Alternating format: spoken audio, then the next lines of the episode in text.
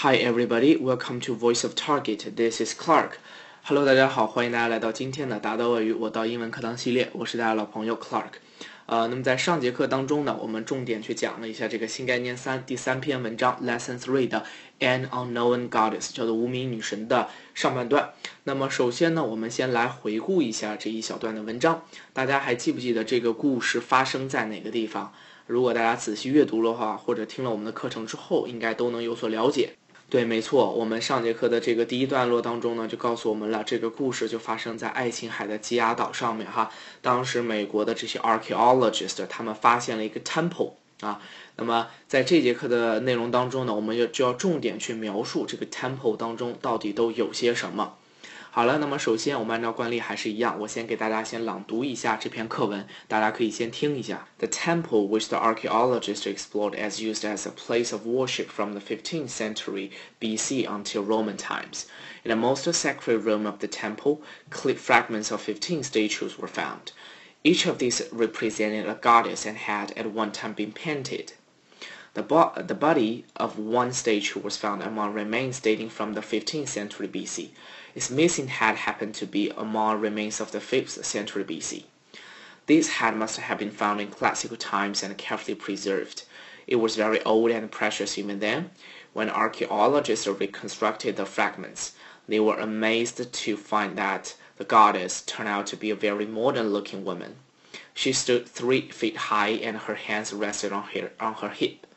She was wearing a full-length skirt which swept the ground. Despite her great age, she was very graceful indeed, but so far the archaeologists have been unable to discover her identity.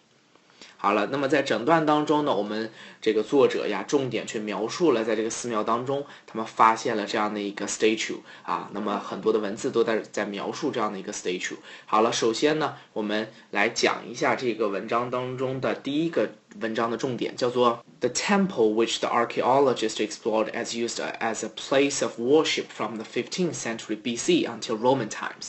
在这里啊，有一个叫 which the archaeologist explored。这个地方呢是由 which 引导的这样的一个定语从句，用来修饰 the temple，也就是说，这个呃考古学家他们所所探险的这样的一个寺庙是怎么怎么怎么样的。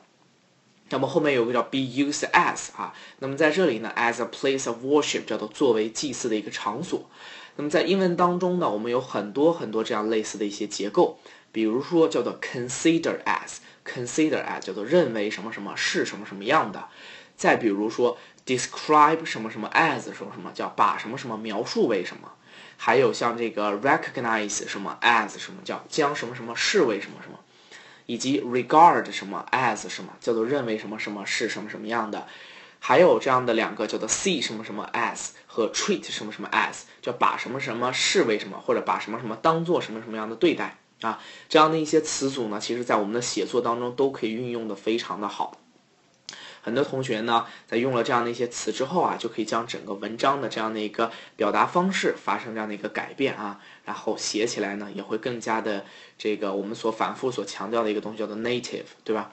那么在这个地方哈，我们要知道 as 后面跟的是什么呢？跟的要么就是名词，要么呢就是动名词啊。所以我们来看这样的两个例句，第一个呢叫做 I see you as a basically kind person，叫我认为你还算是个富有同情心的人啊。或者是呢，叫做 I don't regard you as being dangerous，叫我认为你并不是个危险人物。那么大家会发现啊，就是在句子当中使用了这样的一些词组之后，这样的一个句子表达上面就会非常非常的流畅。那么接下来呢，我来再说后面的这样的一个呃语法点，叫做 from 什么什么 until 啊，从什么什么开始，直到什么什么时候。那么同类型的呢，我们还有叫 from 什么什么 till，OK，和 from 什么什么 to。那么前两个呢，也就 from until 和 from till。那么前面的这两个呢，from until 和 from till，除了在语气上面和 from to 是不同以外，而且它们这两个呢，只可以表示时间上是从什么什么什么开始的，而 from 什么什么 to 呢，既可以表示时间啊，也可以表示这个地点。那么这个部分呢，相对来说不是特别的难，大家也有所接触，所以我在这里就不做过多的这个例子去赘述了。那么接下来在这句话当中又提到了一个非常重要的一个时间，叫做 Rome times。Rome time 叫做罗马时代，这个呢是指的是古罗马的时期。古罗马时期啊，是从公元前前这个两百年左右到公元的四百年左右。这个时候呢，正好是罗马人在欧洲建立了这个罗马帝国。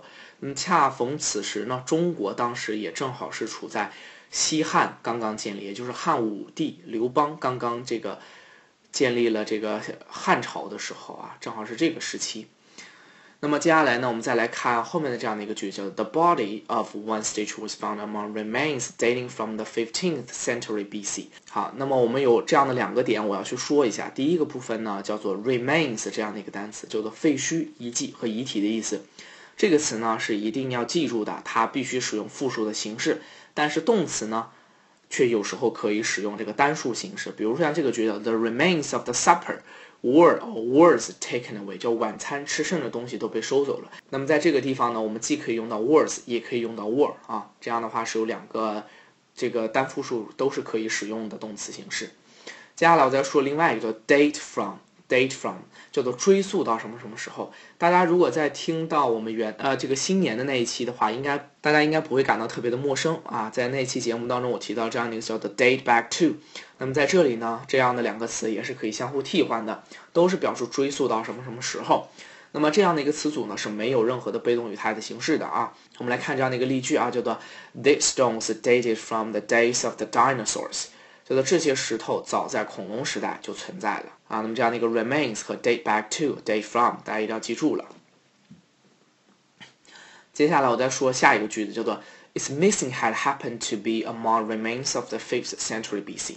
在这里呢，有这样的一个呃词组叫做 happen to，它表示的呢叫做碰巧或者是恰巧的。那么在之后呢，它所跟的内容不同，意义也不一样。首先我们来看第一种，叫做。这个 happen to 如果后面是跟动词不定式的时候，也就 to do something，那么它一定是强调的是事情的偶然性。比如说，我们举例这样的一个例子，叫做 I happen to be there when he arrived，叫做他到的时候，恰巧我也在那儿啊。那么如果说后面是跟人或者是物啊，叫 happen to 后面跟人和物，那么它往往表示的就是这个人或者是这个东西发生了什么不测，或者是发生了什么样的一个意外，叫做 If anything happens to him，phone us as soon as possible。如果他发生了什么样的意外，尽尽快的给我们回电话啊！所以在这个地方呢，大家就是一定要切记，后面跟的内容不一样，意思表达的也不相通。接下来我来再说另外一个，在这里呢出现了一个叫做 classical times。classical times，大家如果学过音乐类型的话，我们会知道有什么啊 pop music。Rock music，还有一种叫做 classical music，叫做古典音乐。但是在这里呢，classical times 就是表示古希腊、古罗马的这个时代啊，这个是一个指代的一个问题，大家一定要记好了。